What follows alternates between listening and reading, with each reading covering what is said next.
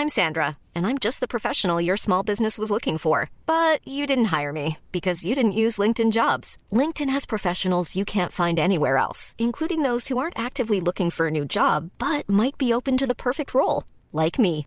In a given month, over 70% of LinkedIn users don't visit other leading job sites. So if you're not looking on LinkedIn, you'll miss out on great candidates like Sandra. Start hiring professionals like a professional. Post your free job on linkedin.com/people today. Éducation, santé, environnement. Ça fait dix ans qu'UBS, le sponsor de cet épisode de la story, s'engage dans les investissements responsables. Alors quand j'entends dire qu'il y aura un avant et un après Covid-19, je sais déjà que pour UBS, l'après se fera comme avant, en faveur de la société. C'est aussi pour ça que j'ai choisi d'y placer mon argent. Bonjour, voulez-vous venir avec moi? Je vais vous présenter une petite merveille. La 4 chevaux Renault. Voulez-vous monter?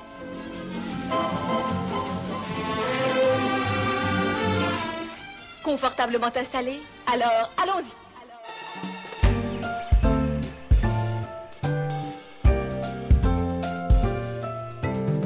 Ce serait le mariage du siècle pour l'automobile européenne. Renault Fiat avec Chrysler dans la corbeille de la mariée. Un mariage entre égaux à 50-50, mais qui pose énormément de questions. Je suis Pierrick Fay, vous écoutez La Story, le podcast d'actualité des échos, et ensemble, je vous propose de disséquer ce qui a tout d'un mariage de raison.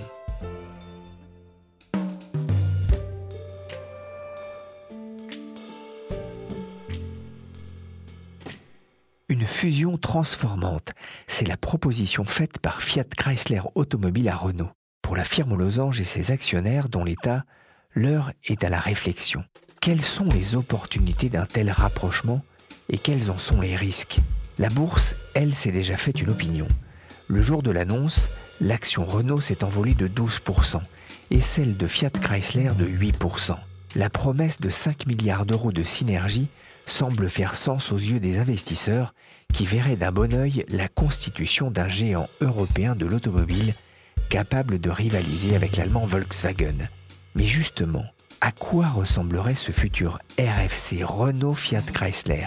La réponse avec Anne Fetz, qui suit le secteur automobile aux échos. Alors sur le papier, ça serait un groupe magnifique, un groupe européen, un champion européen de l'automobile, qui serait le troisième constructeur euh, automobile mondial, avec 8,7 millions de véhicules vendus.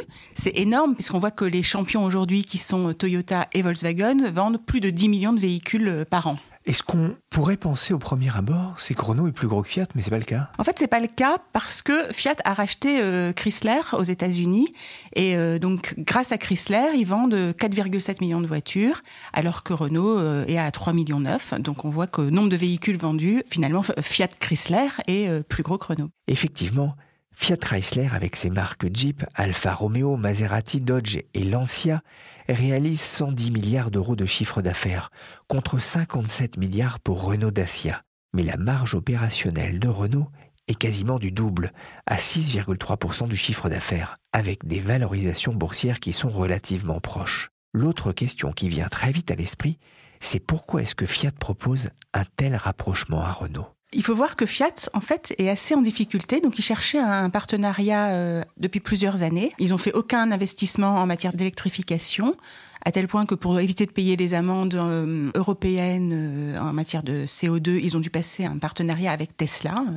Pour racheter leur crédit CO2. Euh, ils n'ont pas du tout renouvelé la gamme de Fiat. Donc on voit bien que les véhicules les plus vendus de Fiat, la Fiat 500, la Fiat Panda, sont des véhicules anciens. La Fiat 500, elle a 12 ans. Donc euh, on voit bien que ça manque un peu, euh, la, la relève manque et du coup les ventes en Europe baissent beaucoup. Et donc euh, ils avaient vraiment besoin de s'allier pour grandir. Ils sont aussi absents des marchés asiatiques. Donc ils, cherchaient un partenaire. Il faut voir aussi que c'est un secteur où il y aura d'énormes investissements à faire euh, globalement parce que c'est un secteur en mutation et que tous les constructeurs cherchent à s'allier pour être plus gros, pour pouvoir partager ces investissements. Quel est l'intérêt pour euh, Renault d'accepter? Alors ça, c'est une vraie question. Renault est beaucoup moins mal en point que Fiat Chrysler. Alors même si on voit bien que les marchés en ce moment, euh, les perspectives sur les marchés sont pas excellentes, un peu partout les ventes baissent, donc on peut se dire que Renault a besoin de s'associer euh, pour euh, résister à, cette baisse. Après, qu'est-ce que FCA va lui apporter? C'est pas évident à dire. Le seul gros atout de FCA, ce sont les ventes de RAM, euh, donc les pick-up et de Jeep aux États-Unis, qui là sont des vrais cash machines, qui représentent 90% des bénéfices euh, du groupe. Et donc, on peut se dire que euh, Renault va pouvoir bénéficier de ces bénéfices, mais ça, c'est un bénéfice à court terme. À long terme, on voit bien ce que Renault va apporter à Fiat, mais pas tellement ce que Fiat va apporter à Renault. Alors Fiat fait des appels du pied à Renault. Ce qui est étrange, c'est que depuis plusieurs mois, la rumeur tablait plutôt sur un rapprochement avec Peugeot. Alors c'est vrai qu'il y a eu des discussions entre euh, Peugeot et, Fiat. En fait, ce qu'on a appris, c'est qu'ils n'ont pas vraiment réussi à se mettre d'accord sur les conditions financières, que les discussions étaient au point mort euh, depuis euh, plusieurs semaines et que du coup Fiat avait commencé à regarder un peu ailleurs. Dans le même temps, ce projet de fusion, on en parlait déjà en 1993, il y a 26 ans dans les échos. Écoutez ce qu'écrivait à l'époque Marguerite Laforce au sujet de ce que l'on appelait déjà le mariage du siècle, mais qui n'est resté qu'une rumeur. Un éventuel mariage franco-italien dans l'automobile poserait davantage de problèmes qu'il n'apporterait de réponse. Mais il rassurerait ceux qui craignent qu'un Japonais mette la main sur le groupe turinois. Le constructeur italien est-il prêt à céder le contrôle de son activité historique? A contrario, peut-on imaginer que les pouvoirs publics français prennent le risque de voir deux industriels étrangers Fiat et Volvo prendre ensemble la majorité du capital de Renault. Quelles seraient les conséquences sociales, industrielles et commerciales des inévitables rationalisations qui devraient s'opérer entre des constructeurs généralistes, tous deux spécialisés dans les voitures petites et moyennes, et tous deux surtout représentés dans l'Europe du Sud? Aujourd'hui, Anne, ce sont des questions que l'on se pose du côté de, Renault. Il y a des doutes? Alors oui, des doutes commencent à apparaître par rapport à la proposition euh, qu'a faite FCA qui a été connue euh, lundi matin. Euh, d'abord, il y a des doutes sur les conditions financières proposées, parce que les valorisations paraissent très désavantageuses pour Renault. On a pris comme base le cours de Renault vendredi dernier, qui était le plus bas depuis 5 ans. Donc, ce qu'on a entendu dire, c'est que Renault pourrait réclamer une prime. Après, il y a aussi des doutes sur le mariage entre égaux. On sait bien que les mariages entre égaux, euh, ça se termine rarement euh, bien. Il y a toujours un des deux qui finit par prendre euh, le contrôle sur l'autre. Donc il y a beaucoup de gens qui se disent finalement les Agnelli vont mettre la main sur Renault à bas prix, c'est-à-dire sans payer de prime de contrôle, même si on demande des garanties pour maintenir l'empreinte industrielle en France on voit pas très bien comment on peut vraiment garantir euh, ça. C'est-à-dire que dans cinq ans, qu'est-ce qui va se passer si la nouvelle direction euh, décide finalement de fermer des usines en France? On voit pas comment on peut garantir que ça n'arrivera pas. Aujourd'hui, on se dit qu'il y a moins de risques pour les usines françaises que pour les usines italiennes, puisque les usines de Renault tournent à peu près bien, même si euh, la baisse des ventes les, fait un peu souffrir, mais globalement, elles sont assez bien remplies. Mais on ne sait pas ce qui peut se passer dans cinq ans et on n'a aucun moyen finalement de, garantir vraie, euh, un vrai maintien d'une empreinte industrielle. Donc tout ça, ça fait beaucoup de questions qui se posent euh, sur lesquelles les administrateurs de Renault vont devoir se pencher. Ils vont devoir se prononcer sur la poursuite des négociations euh, lors d'un conseil qui va être convoqué en début de semaine prochaine, vraisemblablement lundi, mais la date n'est pas encore formellement fixée. Donc ils ont beaucoup de travail d'ici là pour réfléchir à tout ça.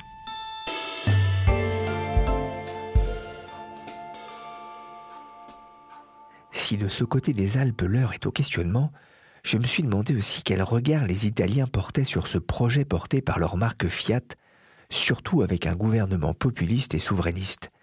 J'ai sauté sur mon téléphone portable pour appeler Olivier Tosseri. C'est le correspondant des échos à Rome.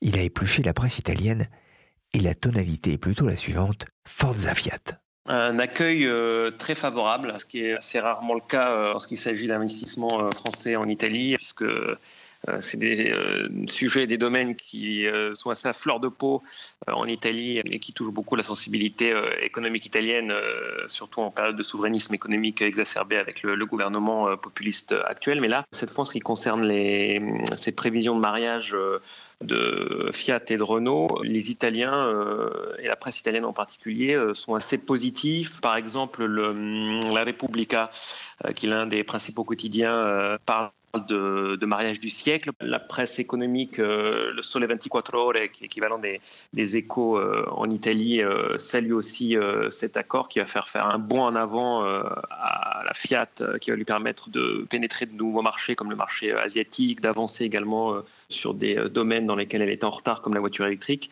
Donc on souligne, on insiste sur les opportunités que va permettre ce mariage et on estime que c'était ce qu'il fallait faire à un moment où le secteur automobile va connaître une véritable révolution, une véritable transformation.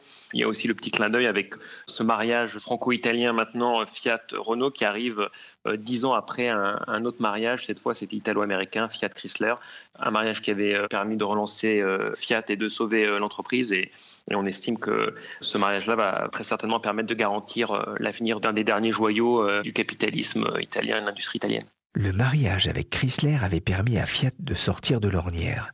Mais dans un marché automobile qui stagne pour la première fois depuis 2009, les affaires du groupe italo-américain sont loin d'être florissantes.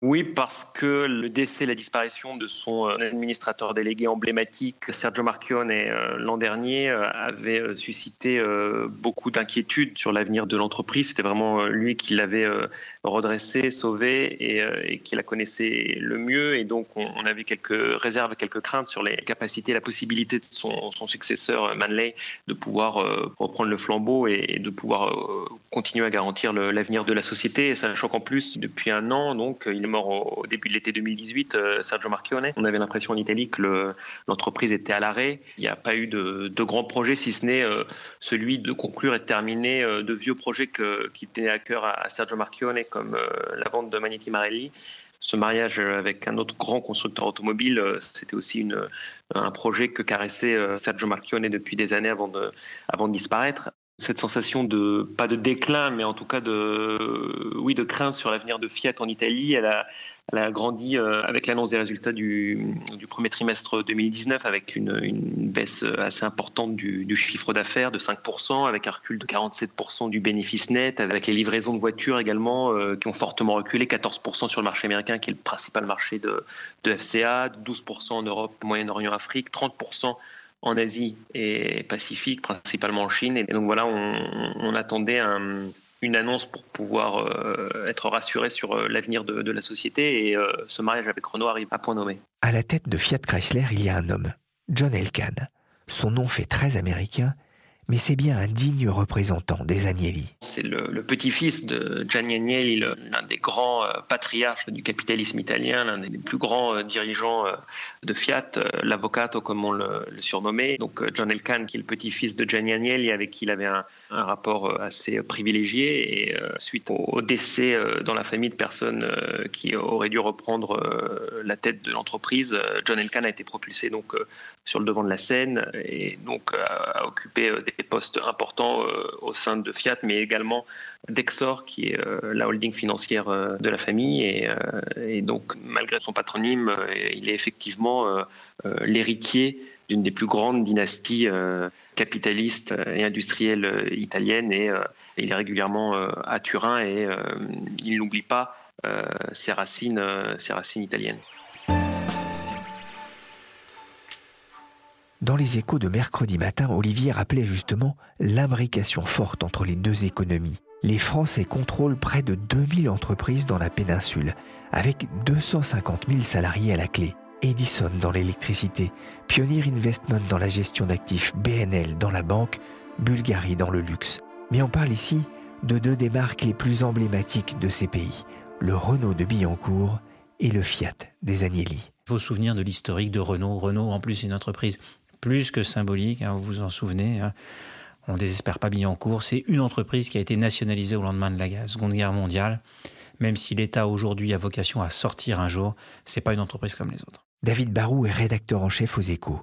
L'État français qui détient 15% de Renault aura donc son mot à dire.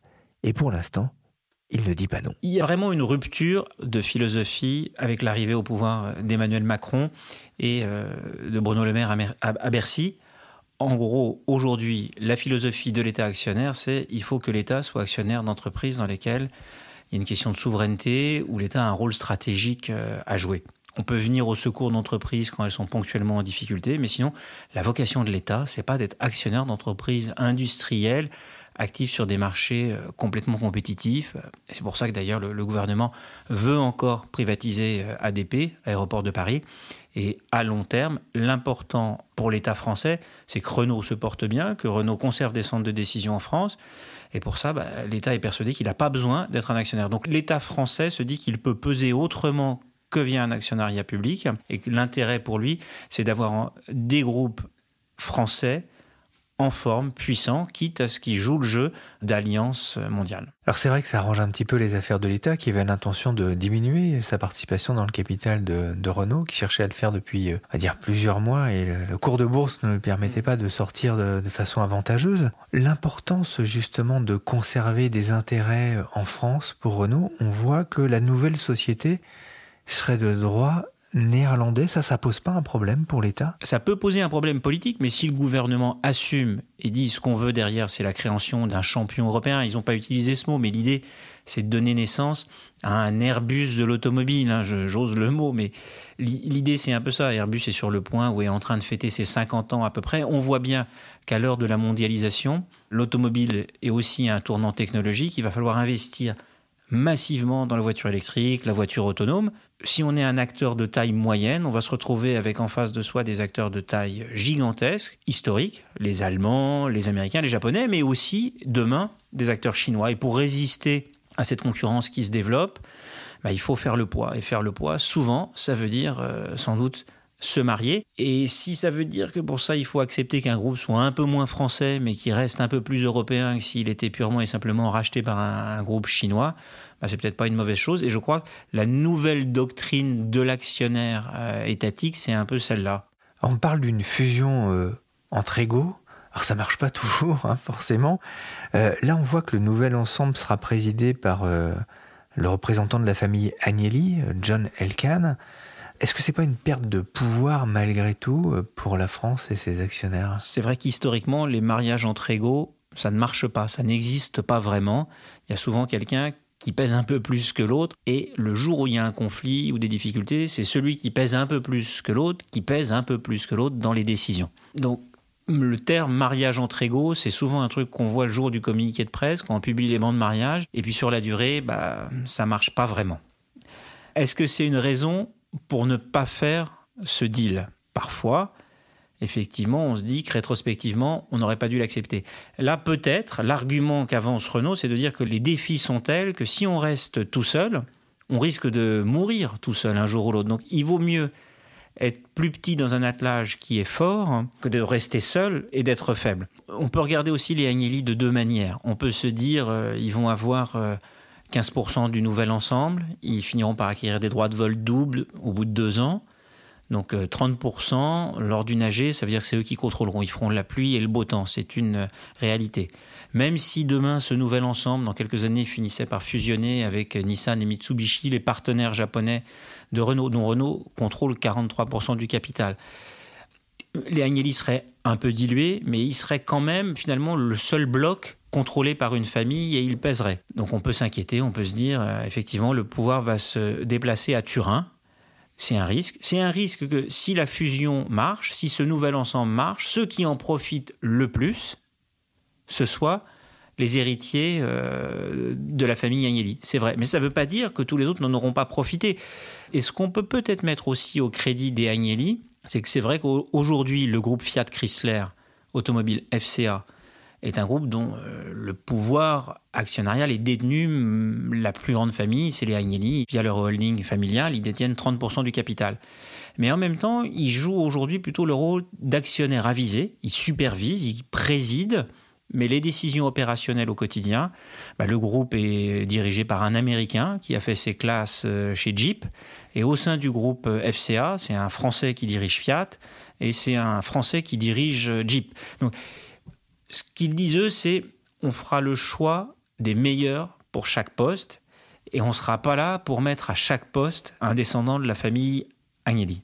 Il y a un mariage et il y a un témoin très important, c'est Nissan, le japonais partenaire de Renault. Est-ce que c'est un moyen aussi justement pour Renault de se renforcer et de retrouver du crédit suite à l'affaire Ghost Alors Nissan est très silencieux. On ne sait pas très bien comment Nissan interprète euh, cette opération. Dans un premier temps, comme ils avaient l'air d'avoir pas été tenus au courant, les premiers bruits étaient qu'ils étaient plutôt hostiles. Aujourd'hui, le travail d'explication est en train d'être fait à la fois par euh, la famille Agnelli et par Renault. Et peut-être qu'ils vont se laisser convaincre petit à petit que si leur partenaire est plus fort, ils auront aussi à y gagner. Pour Renault, ce qui est sûr, c'est que cette opération fait changer de priorité le, groupe. Jusque-là, Jean-Dominique Sénard, qui, présidait le groupe Renault depuis le départ et son remplacement à la tête du groupe de, Carlos Ghosn, son objectif, ça semblait plutôt être d'aller au-delà de simplement renouer le, dialogue avec Nissan. Son objectif, c'était de proposer une fusion pure et simple à Nissan en disant que ça serait plus efficace pour les deux entreprises. Et ça, Nissan n'en voulait pas. Ça, hein. Nissan n'en veut absolument pas. Nissan dit euh, Renault a 43% du capital, c'est vrai. Ils nous ont aidés à nous redresser, c'est vrai.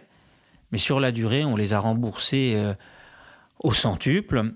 Et les 43% du capital qu'ils ont, c'était clair dès le début, puisque là, on n'avait même pas évoqué un mariage entre égaux, on avait évoqué une alliance. Ces 43% du capital leur donnent le droit de récupérer 43% des dividendes. C'est un pouvoir économique, mais ça n'est pas un pouvoir politique. Ils ne sont pas là pour faire l'appui et le beau temps chez Nissan. Ils n'ont pas le droit de nommer tout seuls les dirigeants, euh, de prendre des décisions stratégiques majeures. Ils ne sont pas un actionnaire comme les autres, malgré le fait qu'ils aient des, actions. Avec cette opération, Renault et Jean-Dominique Sénard, finalement, changent de priorité. La priorité, ça n'est plus d'essayer de faire franchir une nouvelle étape à l'Alliance en proposant une fusion. La priorité, c'est de réussir le mariage avec Fiat. Ça prendra au moins un an d'être plus fort grâce à Fiat et faire le pari qu'à terme, si le tandem Fiat-Renault est plus fort, il pourra renégocier et faire valoir à, Nissan qu'un mariage, un jour, un mariage entre un constructeur européen et un constructeur asiatique, bah, vaut le coup et vaudra le coup d'être tenté. Donc, euh, c'est une manière pour Renault de, sauver la face, ce qui est important en Asie, c'est-à-dire ils renoncent à quelque chose qu'ils avaient demandé, mais pour une bonne raison. Ils ne renoncent pas parce qu'on leur a dit non, ils renoncent parce qu'ils ont autre chose à faire de plus important pour le moment. C'est une question un peu complexe. Qu'est-ce qui pourrait faire capoter la fusion? Ça ne marchera jamais. Oh bah, plein de choses, hein, parce qu'on on en est qu'au tout début. Alors pour l'instant, il y a eu des discussions euh, préliminaires. Quoi. En gros, c'est euh, deux personnes qui se tournent autour, qui disent ça serait bien si on faisait quelque chose ensemble. Ils ont hum, invité dans cette danse euh, des banquiers d'affaires, des conseillers juridiques, des avocats d'affaires pour essayer de valoriser et trouver un schéma qui tienne la route. Fiat a transmis sa première proposition. On est déjà dans une phase qui pourrait s'apparenter à une phase de négociation. Eux ont tendance à dire voilà ce qu'on a à vous proposer. On ne peut pas vous proposer beaucoup mieux, c'est déjà super. Prenez ce deal, il, est génial. Forcément, côté français, il va y avoir à un moment des petites exigences. Il y aura peut-être des questions d'argent qui peuvent polluer la discussion à un moment ou à un autre. Euh, aujourd'hui, on est, on est au début du mariage, tout va bien, on, a, on commence à déboucher, pas encore le champagne, mais on l'a mis au frais.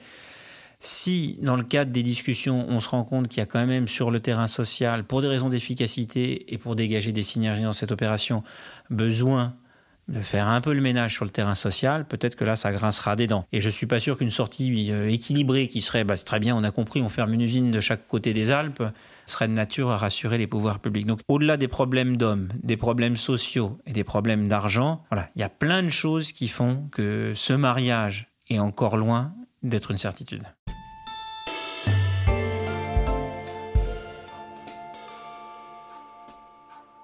Fiat, Chrysler, Renault, la complexité d'une telle opération fait augmenter le risque d'un échec. C'est le sentiment de Tanguy Le Libou, un stratégiste du courtier Aurel BGC, malgré les belles promesses d'un tel rapprochement. Et il ajoute que si les deux constructeurs restent chacun de leur côté, le risque d'une marginalisation est aussi significatif du fait des défis qui attendent le secteur automobile dans les années à venir voitures autonomes, véhicules électriques, lutte contre le réchauffement climatique, des défis dont on n'a pas fini de vous parler dans la story.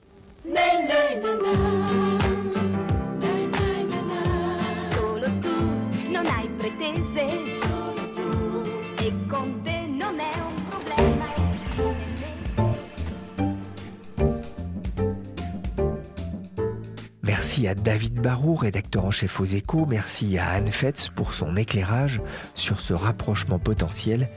Et merci à Olivier Tosseri, correspondant des Échos à Rome. Merci aussi à Sophie Hamzili, journaliste des Échos.fr, pour son interprétation de Marguerite Laforce. La story c'est fini pour aujourd'hui, merci de votre fidélité. L'émission a été pilotée par Adèle Itel avec sur le siège baquet Michel Varnet. Vous pouvez nous retrouver sur le site des échos et sur la plupart des plateformes de podcast.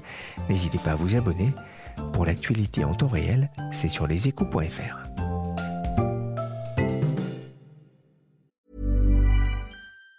Even on a budget, quality is non-negotiable. That's why Quince is the place to score high-end essentials at 50 to 80% less than similar brands. Get your hands on buttery soft cashmere sweaters from just 60 bucks, Italian leather jackets, and so much more. And the best part about Quince, they exclusively partner with factories committed to safe, ethical, and responsible manufacturing. Elevate your style without the elevated price tag with Quince. Go to quince.com slash upgrade for free shipping and 365-day returns.